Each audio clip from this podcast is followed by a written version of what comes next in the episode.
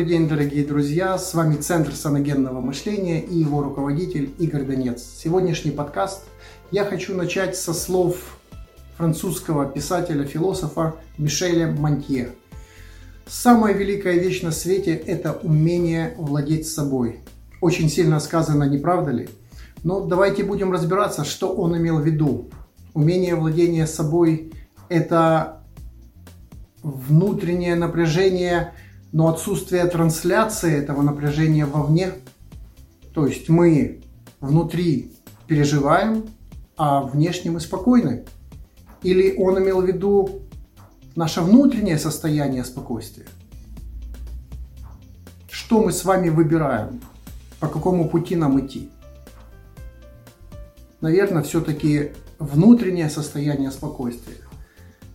Быстрое преодоление наших переживаний. Это есть счастье и гармония нашей жизни. Поэтому сегодня я хочу рассмотреть такую эмоцию, как стыд. Стыд – это очень сильное и неприятное переживание. Рассмотрим феноменологию стыда. Как переживается стыд?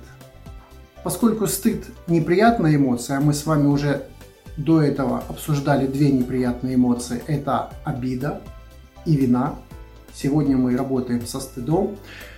То стыд активизирует защиту бегством или уходом из ситуации. Ну, кому захочется встретиться с людьми, которые были свидетелями его стыда. Или попасть в ситуацию и понимать, что здесь может быть стыдно. Я всегда на э, своих сессиях рассказываю своим клиентам такую историю. К вам звонит ваш начальник и говорит, уважаемый, сегодня вам придется выступить в определенном количестве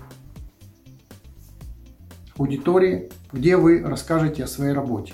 Как будет работать психика? Ну, соответственно, психика скажет, нет, я не готов, я могу опозориться. Вот так работает стыд. Вот так наша психика предвидит, предвидит то, что мы можем попасть в данную постыдную, неприятную ситуацию. В стыде кажется, что человек видим для других в неподобающем состоянии. Он хочет исчезнуть из поля зрения и стать невидимым. У детей стыд проявляется каким образом? В стремлении исчезнуть из поля зрения, стать невидимым. Как что детки делают? Они просто закрывают лицо руками, прячутся, да? Вот. У взрослых же это выражается более, будем так говорить, конкретно. Они хотят просто провалиться сквозь землю. В стыде происходит конфликт между тем, каков ты есть на самом деле, и тем, как проявляешь себя вовне в данный момент, в этой ситуации. То есть стыд э, очень конкретен. Он здесь и сейчас. Он не завтра, не вчера. А вот он именно здесь и сейчас. Мне стыдно здесь и сейчас. Это понятно. Человек может стыдиться не только за себя, но и за других. Муж стыдится за жену, жена за мужа, ребенок за родителей, если они ведут себя неподобающе. То есть, если в его понимании они ведут себя не так, как хотел бы он. Дети иногда слепнут от того, что им невыносимо видеть своих родителей, если им стыдно за них. Как происходит переживание стыда за других? Когда я идентифицирую себя каким-то другим человеком, я формирую концепцию того, как он должен был себя вести, каким он должен быть. А если он отказывается и отклоняется от того поведения, которое я себе прогнозирую, то я испытываю стыд. Так происходит переживание стыда за других. Физиология стыда – Управление значительной частью жизни осуществляется через психосоматические отношения. Наша мысль, наши мысли и чувства выражаются в действиях и поддерживаются работой функциональных систем организма. Так сказал Анохин Петр Кузьмич. В гневе мы выделяем адреналин, а в состоянии удовольствия происходит выделение в кровь морфиноподобных веществ. Как наше тело реагирует на стыд? Давайте будем разбираться. Дети и подростки краснеют от стыда чаще, чем взрослые. Стыд в юности является силой, поддерживающей добродетель. Так говорил Юрий Михайлович Орлов. Быть добродетельным значит испытывать стыд когда ты ведешь себя хуже, чем ты есть на самом деле. Что такое стыд? Стыд – не что иное, как рассогласование реального поведения с подобающим поведением, то есть тем поведением, которое мы осуществляем сейчас. Покраснение свидетельствует о двух вещах. Во-первых, эмоция стыда связана с реакциями автономной нервной системы, вегетативной, ее еще так называют. И во-вторых, она является сообщением для окружающим о том, что ты на самом деле лучше, чем проявляешь себя в данной ситуации. Психосоматика стыда. Психосоматическое отношение человека в значительной степени является результатом научения и социализации личности. А стыд, как любая другая отрицательная эмоция, может стать причиной психосоматических болезней и реакций. Ну, какие мы знаем. Холецистит, гипертония, язва, астма, диабет. Чувство стыда всегда связано с какими-то физиологическими реакциями, если они не являются только поверхностными, ну, как покраснение. Если человек от стыда покраснел, то это самая естественная и относительно безвредная реакция на стыд. А если на стыд будут сжиматься капилляры, скажем, сосудов, которые снабжают кислородом и кровью спинной мозг в области шеи или поясницы, то будет радикулит. Поэтому врачи говорят, что радикулит молодеет. Ну, пусть будет так. А что происходит, когда капилляр сжимается и кровь перестает поступать в клетку? В нервный узел. Возникает ишемия этого нервного узла и страшная боль. Стыд вследствие научения может связаться с различными физиологическими реакциями, некоторые из которых могут стать патогенными. Поэтому стоит очень хорошо подумать, как нам остановить эту реакцию.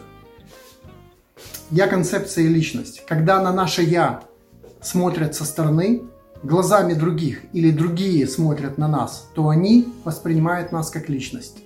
Когда же я смотрю на себя изнутри, то моя личность мной воспринимается как я. Или на жаргоне психологов это будет я-концепция. Это следует иметь в виду. Под этими двумя словами скрывается одно и то же – психическое образование. К сожалению, я-концепция, как и личность, лишь частично осознается нами, так как механизмы психической защиты тщательно скрывают от сознания наши подлинные черты.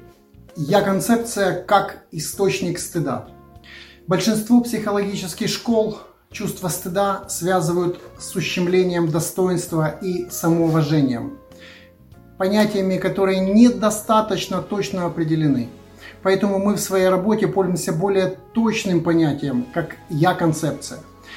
Тогда стыд можно рассматривать как переживание, рассогласование с «я-концепцией».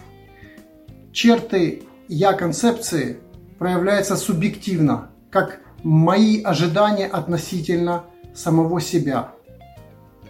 Я умный, я сильный, я честный, я красивый, в конце концов, или еще каким-либо я.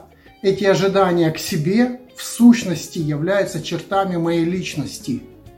Черта определяется собой некую программу поведения, которая имеет большую вероятность запускаться и осуществляться в определенной, типичной для данной черты ситуации будем так говорить, как модели поведения, которые запускаются.